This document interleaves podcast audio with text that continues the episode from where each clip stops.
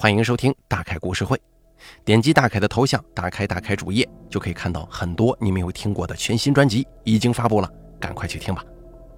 咱们今天给大家讲述的故事名字叫做《他说他去了宇宙之外没多远》，作者周德东，由大凯为您播讲。我叫赵干香，男，三十三岁，山东临沂郯城县人，在北京读的大学，专业是新闻。二零一一年毕业之后，被一家报业集团聘用。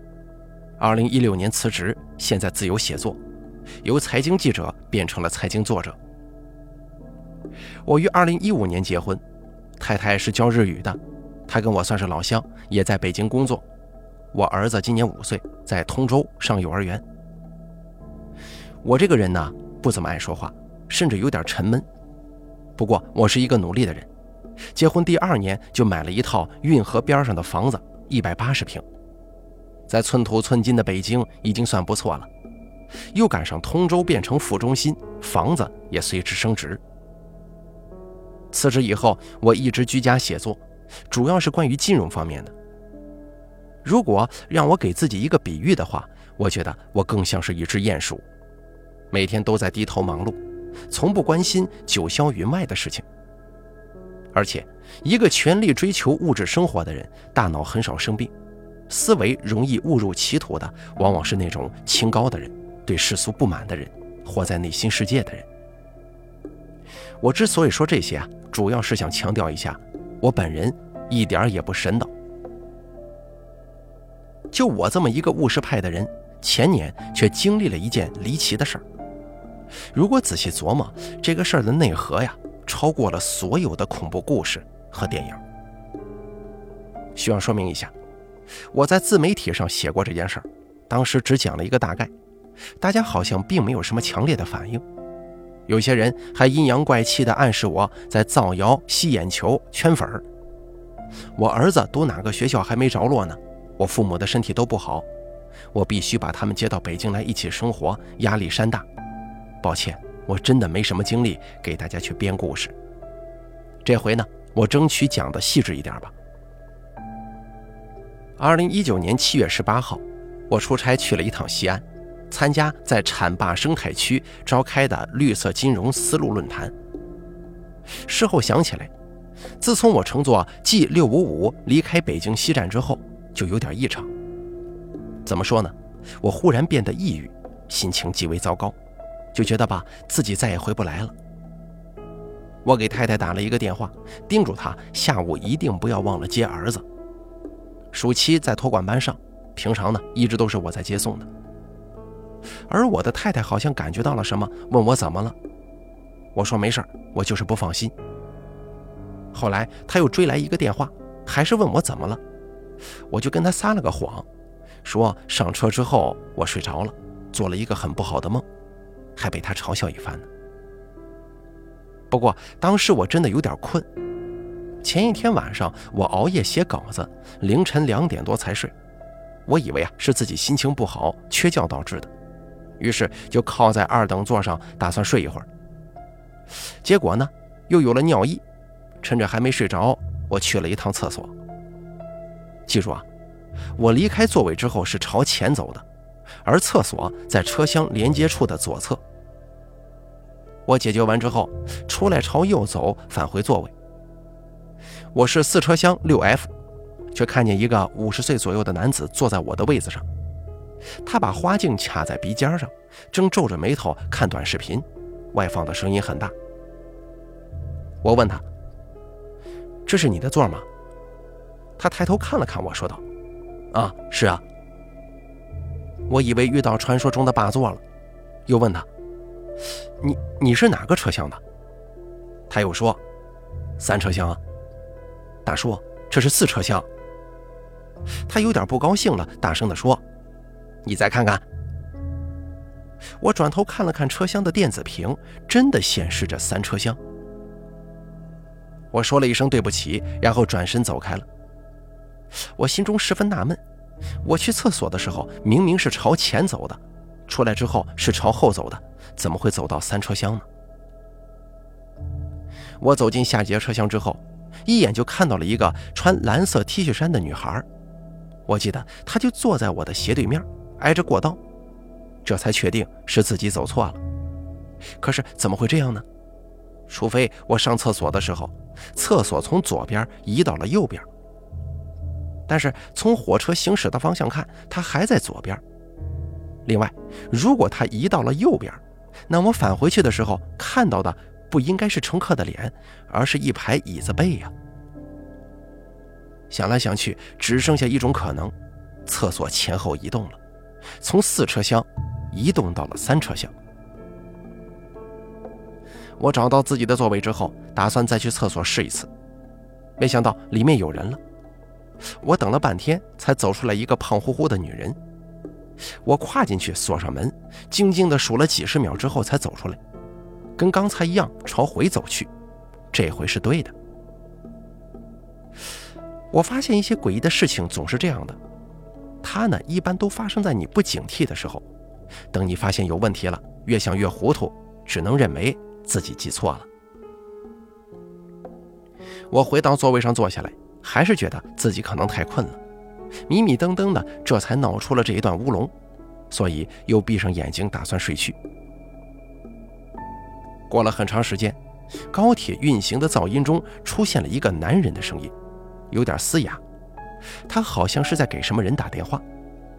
对方应该是个女性，他说他打算带对方去一趟三亚什么的。从语调当中可以听出，两个人并不是夫妻。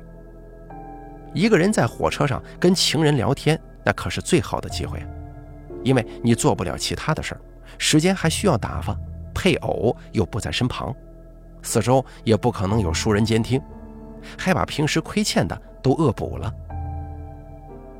可是我听着听着就有点听不懂了。这个人呢，给对方讲起了一个恶性事件，好像有一个男的被婚托骗去了几万块钱。结果他在商场四楼碰巧遇到了那个女的，对方正在买口红。这个男的跑过去就把她揪住了，两个人发生了争执和撕扯，后来就围上了很多人，但是没有人阻止。最后这个男的就把女的拖出了店铺。这会儿商场保安跑过来了，他一怒之下把那个女的从玻璃围栏推了下去，当场摔死了。这个社会总会发生一些悲剧，没什么大惊小怪的。但是令我惊愕的是，他讲的是后天的事儿。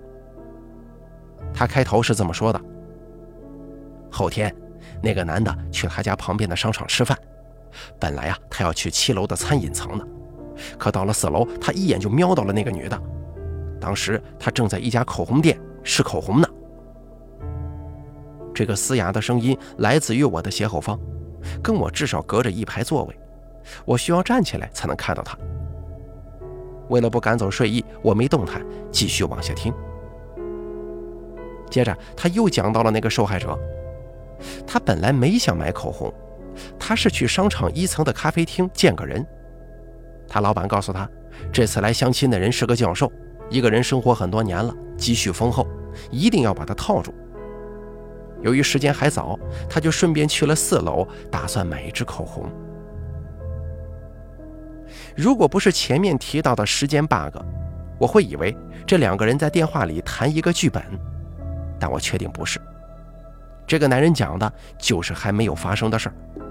比如谈到受害者的时候，他是这么说的：明天他哥去了他家，他的小侄女偷偷拿到了他最喜欢的那支口红，在墙上乱画。把那口红啊彻底给毁了。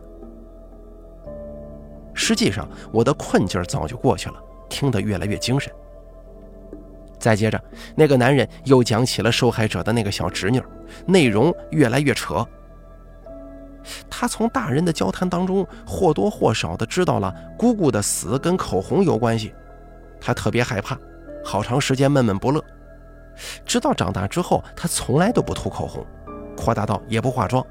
而且性格变得古怪，先后离过三次婚，第四次婚姻刚刚持续了两年多，她老公就得病去世了。随后，这个男人又讲起了她的老公。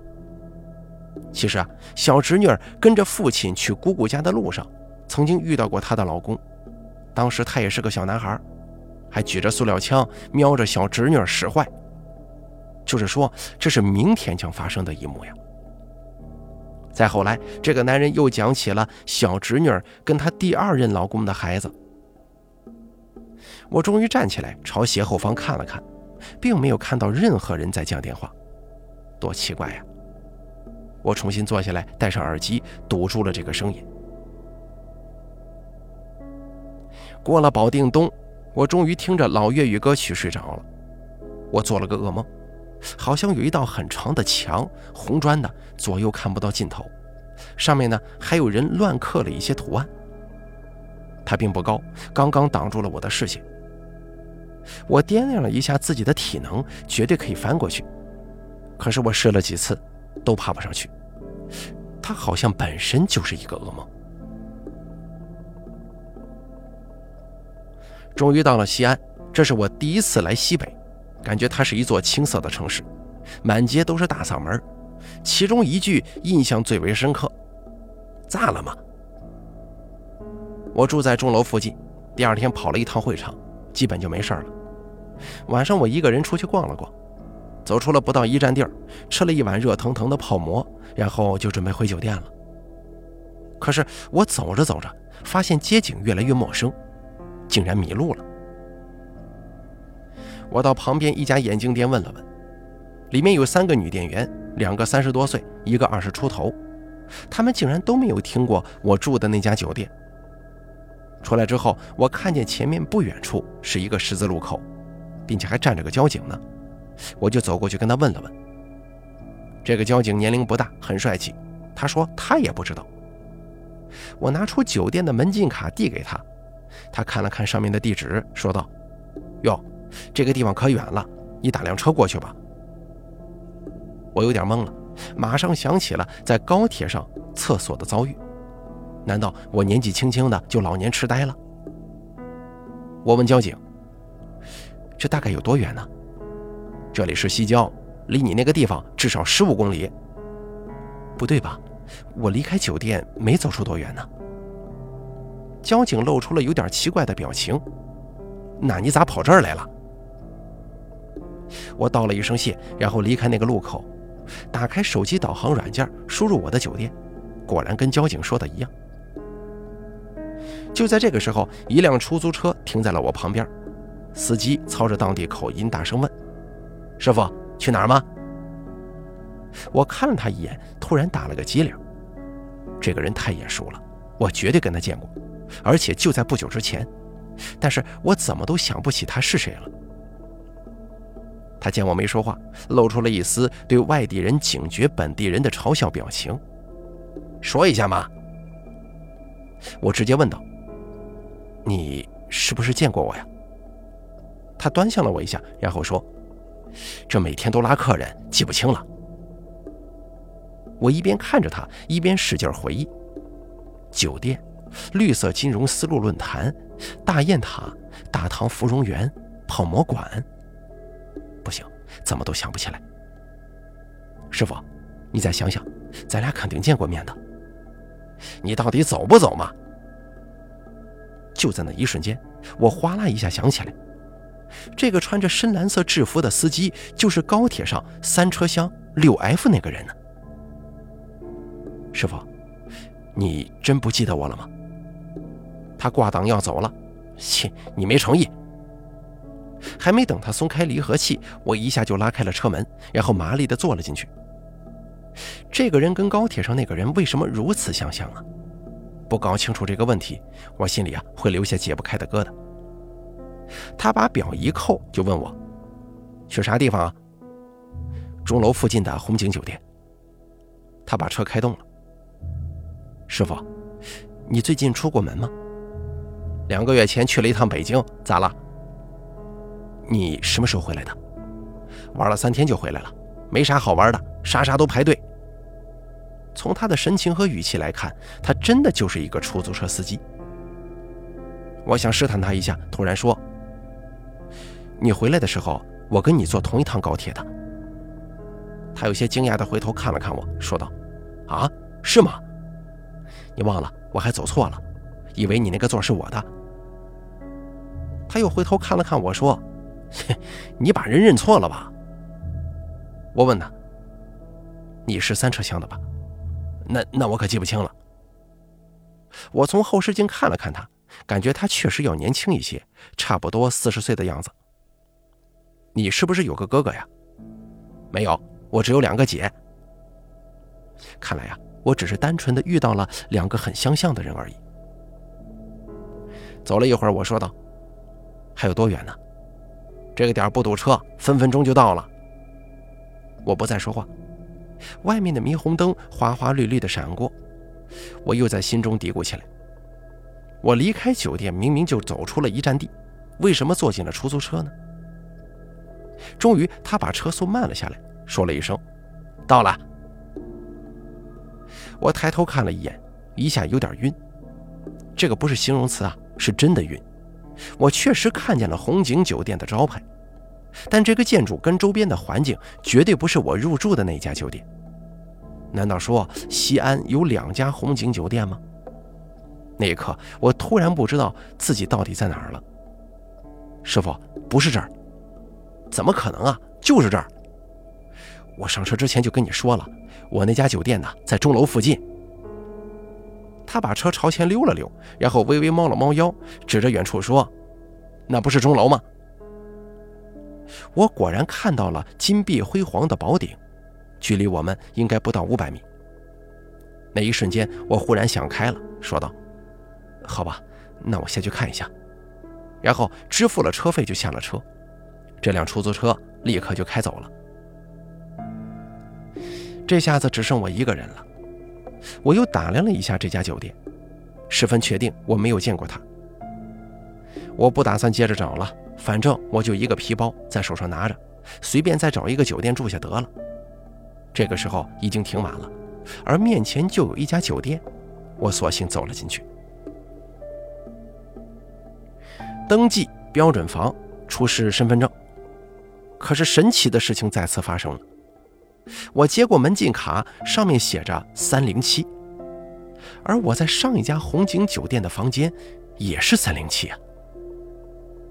我把原来的那张门禁卡掏出来比了比，两张一模一样，包括上面的地址和电话。当时我有些恼火，这他妈算不算重复收费呢？我并没有声张，乘电梯来到三楼，用过去那张门禁卡试了试，没反应。我又用刚才的门禁卡试了试，开了。我推门进去，还好里面的布局并不一样，这里的空间更小一些。我把皮包放在床上，拿起电话想跟太太说一说这件怪事儿，又怕她担心，就放弃了。想了一会儿，我又下了楼。我来到前台，问刚才给我登记的那个女孩：“你好，你们酒店是连锁的吗？”“不是的。”“那附近是不是还有一家红景酒店？”“不可能吧。”我马上把上一家红景酒店的门禁卡拿出来，递给他。你看一下这张卡。前台接过去看了看，说道：“这就是我们酒店的呀。”“不，这是另一家红景酒店的。”他在电脑前刷了刷，果然不对。他可能以为这是我复制的卡，看我的眼神都变得警惕了。我把卡接过来，直接扔进了旁边的垃圾箱，说了一句：“谢谢了。”然后就走了出去。虽然极不情愿，但我不得不承认，这个世界就是出了问题。我不敢睡，想去钟楼转一转，大钟是辟邪的。可是走出酒店之后，我又不相信它了。既然高铁上的厕所都能移动，酒店都能替换，那么钟楼还是原来的钟楼吗？酒店对面有个烧烤摊，没有一个顾客。但摊主仍然在那里烟熏火燎地忙活着。其实啊，我第一眼并没有看清那个摊主的长相，想不到他也抬头看了我一眼，我当时就定住了。他不就是那个主动要拉我的出租车司机吗？只是他现在换了一件白色 T 恤衫，看上去脏兮兮的。难道他收车之后又来卖羊肉串了？我忽然明白，为什么我下车之后，他马上就把车开走了。那应该是着急去换装。当我俩对上眼之后，他憋不住笑起来了，然后赶紧避开我的目光，把脑袋低了下去。他不想让我发现他在笑。我倒一下放松下来了，因为他的笑透着恶作剧的味道。这很好，不管他对我有什么目的，只要我能确定他是人就行，起码不那么害怕呀。我直接朝他走了过去。当我站在他面前的时候，他很随意地说：“坐嘛。”我仔细看了看他，不对，虽然他跟那个出租车司机很像，但是他更年轻一些，大概三十岁左右的样子。难道他是那个司机的弟弟吗？我直接问他：“你是不是有个哥哥开出租车呀？”“没有。”“那你是不是有两个姐姐？”“哎，你你咋知道？”我忽然有了一个恐怖的猜测：我遇到的三个人其实是同一个人，只是时间段不同。他三十岁左右的时候在摆摊卖羊肉串，四十岁左右的时候改行去开出租车了，五十岁左右开始不再工作，四处去旅游。我是越想越害怕，越想越顺溜啊！我之前入住的是很多年以后的红景酒店，它重新装修了。包括四周的环境也完全变了样子。那个时候的门禁卡当然打不开现在的门了。那么，我在哪儿？不是空间上的在哪里，而是时间上的在哪里？这个摊主不再翻腾那些羊肉串了，他追问道：“你咋知道我有两个姐姐的？”我勉强笑了笑说：“啊，瞎猜的。”他这才低头继续忙活了，但是嘀咕了一句：“哈锤子。”我这个人一害怕就本能想跑，不行，我得走，我得回北京，我得回去见我儿子。可是我怎么走啊？我离开烧烤摊儿，一边沿着大街朝前走，一边给太太打了个电话，想了很久都没人接。这个时候才十点钟，她不应该睡觉的。我又通过查找手机一遍遍震她，还是没反应。我忽然想到，我跟她是不是已经不在同一个世界了呢？我迷茫了一会儿，又在手机上导了导西安火车站，不过五公里。我扫了一辆共享单车，一路导航骑过去了。我骑过北大街、西五路、尚德路，一路上都在观察四周，试图发现什么漏洞。旁边的店铺内都亮堂堂的，马路上的车辆争先恐后的朝前钻。道上有很多情侣在闲逛，也有孤单的人急匆匆赶路，没有人注意到我对他们的注意。我来到西安站的售票大厅，打算买最近一趟 T 八的票，二十二点五十二分发车。然而正在放暑假，没票了。就在这个时候，有个小伙子走了过来，低声念叨着：“要票吗？要票吗？要票吗？”我有些警惕地看了看他，他跟我见过的那个三十四十五十岁的神秘男子并不像，我这才放下了心，就问他有没有 T 八的票。他让我等一下，然后立刻打了个电话。很快，另一个二十岁左右的黄牛跑了进来，他虽然很年轻。但我看到他之后，马上就认出来了，他就是那个卖羊肉串的人。我好像已经适应了这个世界的逻辑，只是好奇地打量他，并没怎么害怕。对于他来说，我就是一个买不到火车票的倒霉蛋。他问我要几张，我说一张。他一边四下张望，一边把票拿出来给我看了看。我根本分辨不出真假，就问他多少钱。而他的报价几乎贵了将近一倍。我用手机把钱支付给了他，低声说了一句：“没想到你还倒过火车票啊！”他并没有注意听我说什么，收了钱就快步走出了售票厅。我也很快走了出去。广场上的乘客熙来攘往，没再看到他的身影。接着，我从进站口来到候车厅，找了个椅子坐了下来。闭上眼睛，继续琢磨这一系列的奇怪经历。我相信我没有穿越，如果这是几十年前，这个黄牛不可能跟我通过手机交易。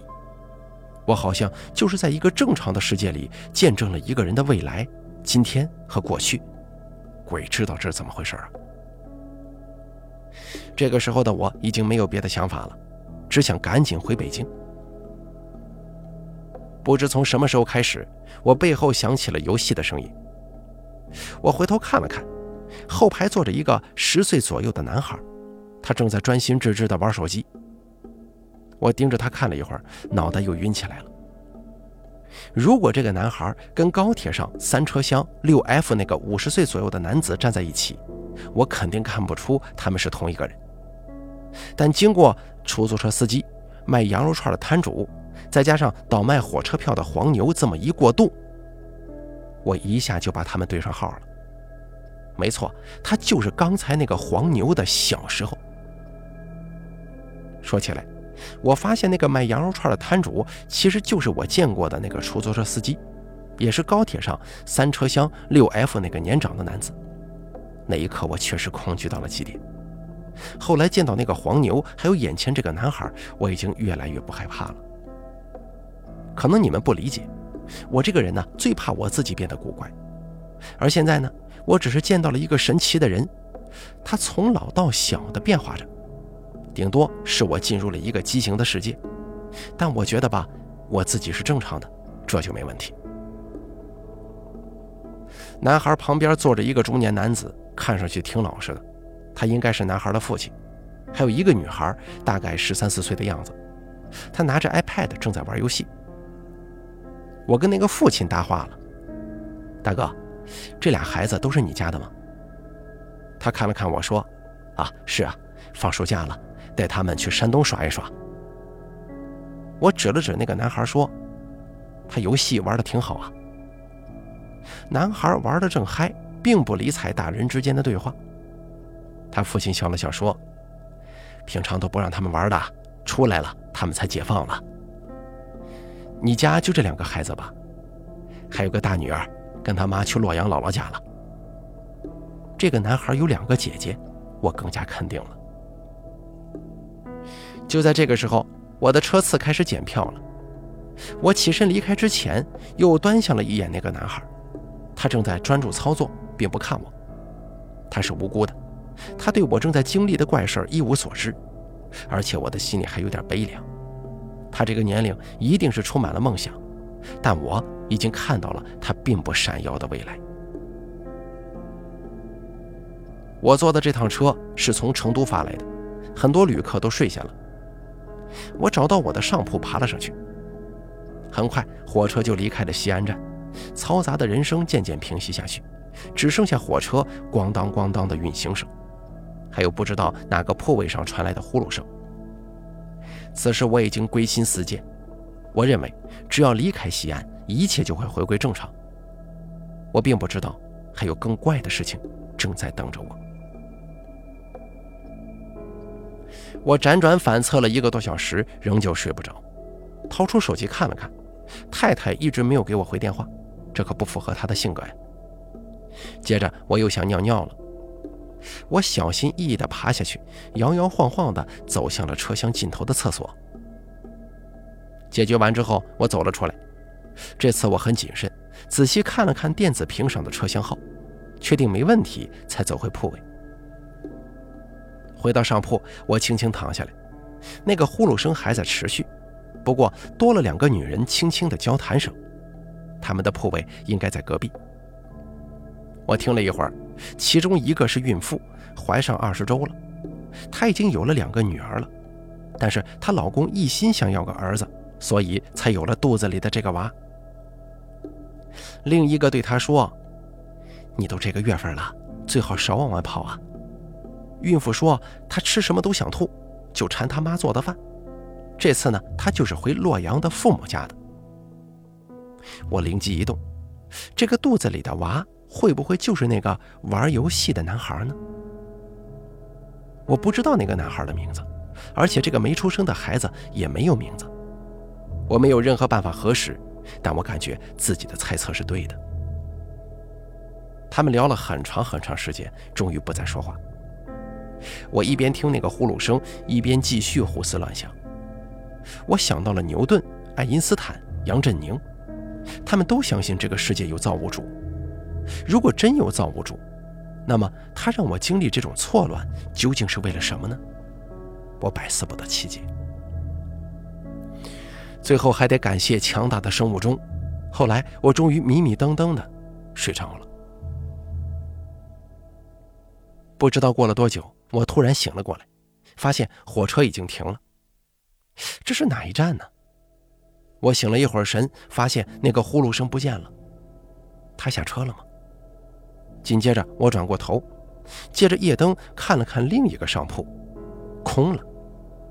我顿时有了某种预感，赶紧探头朝下看去，中铺跟下铺都空了。我坐起来，顺着小梯子爬下去。过道上空空荡荡，我前前后后看了看，所有铺位都空了。这是终点站吗？我朝外看去，不对呀，外面一片黑咕隆咚，不见一盏灯。我第一个念头就是列车内泄露了什么病毒了，所有人都逃了出去，只有我被落下了。我抓起一张毯子捂住了嘴巴，然后拿起皮包就朝前跑。果然不出所料。整个火车上不见一个乘客，也没看到一个工作人员。我真的慌了，不知道穿过了多少节车厢，最后来到了驾驶室。淡青色的金属门上有个圆形的小窗，四周是密封圈。我透过它，只看到了一大堆复杂的操作仪器，并没有司机。但我终于看到了一个打开的车门，立即逃了出去。外面是荒郊野外。靠近铁轨的地方都是碎石头，稍微远一点的地方是野草，更远处就是一片黑暗了。乘客都去哪儿了？这是什么地方？我扔掉毛毯，掏出手机看了看，没有信号。我深一脚浅一脚的顺着火车朝前走去，最后发现它停在了一道砖墙前。我一下就想起了我做过的那个梦。接着，我快步走过去，在砖墙下停了下来，朝上目测，它应该有两米高，有点像是监狱的围墙。我左右看了看，根本看不到这道墙的尽头。我掏出手机，对着这道墙拍了张照片。拍完之后，我点开看了看，被吓出了一身冷汗。这道墙就像一面镜子，照片中的我在拍照。我可不敢再拍了呀！我要翻过这道墙。我相信，不管是换了谁，经历了我的经历，面对他都会想要翻过去的。我跳起来，搭住墙头，引体向上，然后用一条腿勾住墙头，终于翻了过去。外面同样没有任何建筑。我用手机照了照脚下，好像是一片戈壁滩。我朝远处看了看，真心不敢再朝黑暗深处探索了。想了想，再次爬上墙，打算回来。但是还没等我跳下去，就呆住了。那列火车已经消失不见。我看到了这个世界上的所有人和事儿。什么意思？那种空间逻辑真的很难描述。我看到的一切似乎是在某种屏幕上展现出来的，类似无数个监控画面。讲述着世界各个角落正在发生的事情，包括每个人的从生到死。画面是二维的，但里面的人和物却是三维的，因此真假难辨。或者说，那是一部多角度的电影。我一瞬间就把它看完了，所有情节都装在了我的大脑里。可能有人会问：它出现在天上吗？还是像农村放电影一样，有一块巨大的屏幕呢？我说不清，这个世界有点像是一口锅，一切都发生在半球形的湖面里。我忽然意识到了，这道墙就是世界的尽头，外面就是宇宙之外。最幼稚也是最恐怖的是，这个地方跟我们的世界只隔着一堵普通的红砖墙。也许这不是人类的大脑所能承受的。我马上就感到了头痛欲裂，意识也越来越模糊。最后一刻，我在这个世界当中看到了自己。我躺在北京的一家医院里，呈现着植物人的状态，而我旁边也躺着一个人，他正是那个坐在三车厢六 F 的男人，只是他显得更老了。我已经知道他叫洪立民，今年六十四岁。我从墙上摔了下来，一下就不省人事了。我是七月二十一日中午醒过来的，当时我躺在病床上，太太守着我。我睁开眼睛的时候，太太的声音抖抖的叫了我一声：“感香。”我的脸上扣着氧气罩，还输着液。我想朝她点点头，脖子根本不听使唤。接着我就看见她跑了出去，在外头大声喊叫起来，她在叫医生。我离开北京之后，太太一直联系不上我，她报警了。然而当天的 G 六六五列车上并没有我的乘车信息，其他所有开往西安的车次上都没有，而且警方也没有查到我在西安的任何住宿信息，在绿色金融丝路论坛的报道信息以及乘坐 T 八返回的信息，上面都是查不到我的。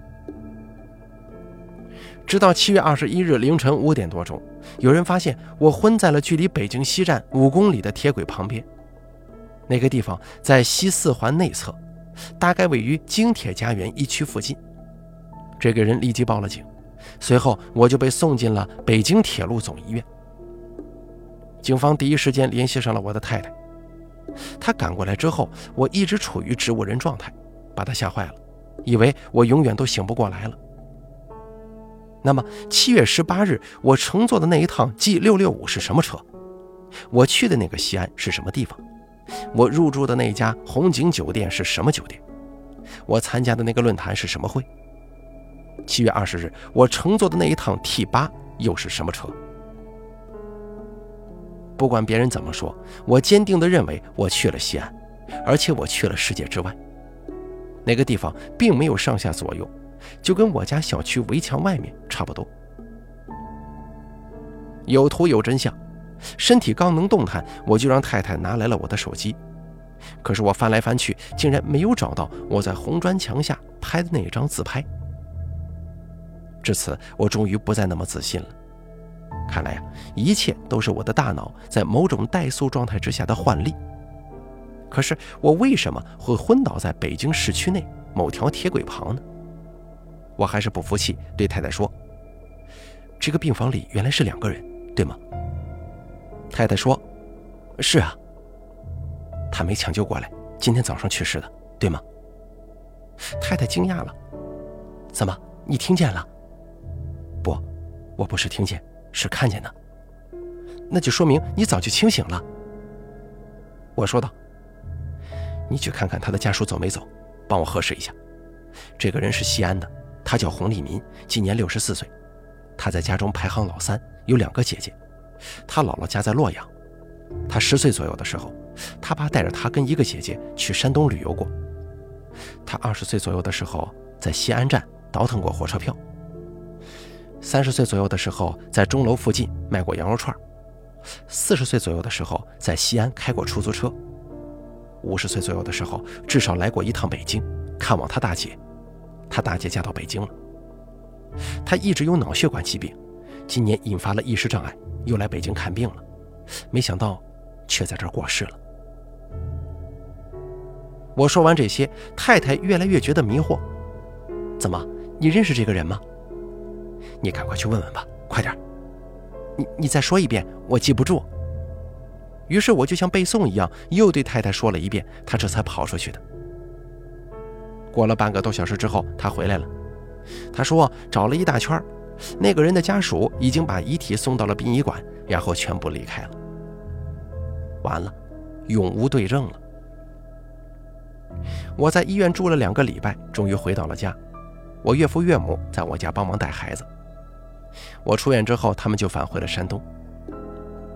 随着时间流逝，我们一家三口的生活渐渐回归了正轨。我的意识也像混沌初开一样，曾经的幻觉变成天空，眼前的现实变成大地，大脑越来越清朗。只有一个小问题：我跟太太在一起，免不了要提起我昏迷之后经历的那些离奇的事儿。可是我发现啊，每次太太都有一点躲避我的眼神。我问过她为什么，她总说没什么。大概两个多月之后，有一天夜里，我正睡着，突然被他推醒了。我问他：“你失眠了吗？”他说道：“嗯。”那我给你来个按摩吧。每次他睡不着，我都会给他按摩，按着按着他就睡过去了，很有效果。我正要爬起来，他却一把拽住了我。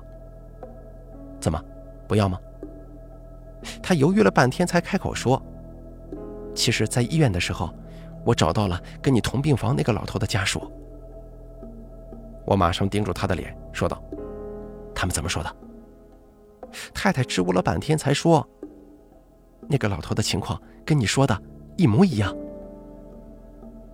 不知道为什么，那一刻我的内心突然变得一片凄凉，正如我去过的那道红砖墙外无边无际的黑暗戈壁滩。太太见我不说话，又低声问了我一句：“你还知道别的什么吗？”我一下就抱紧了他。不知道，我什么都不知道。是的，我们什么都不知道。好了，本期故事演播完毕，感谢您的收听。作者周德东由大凯为您播讲。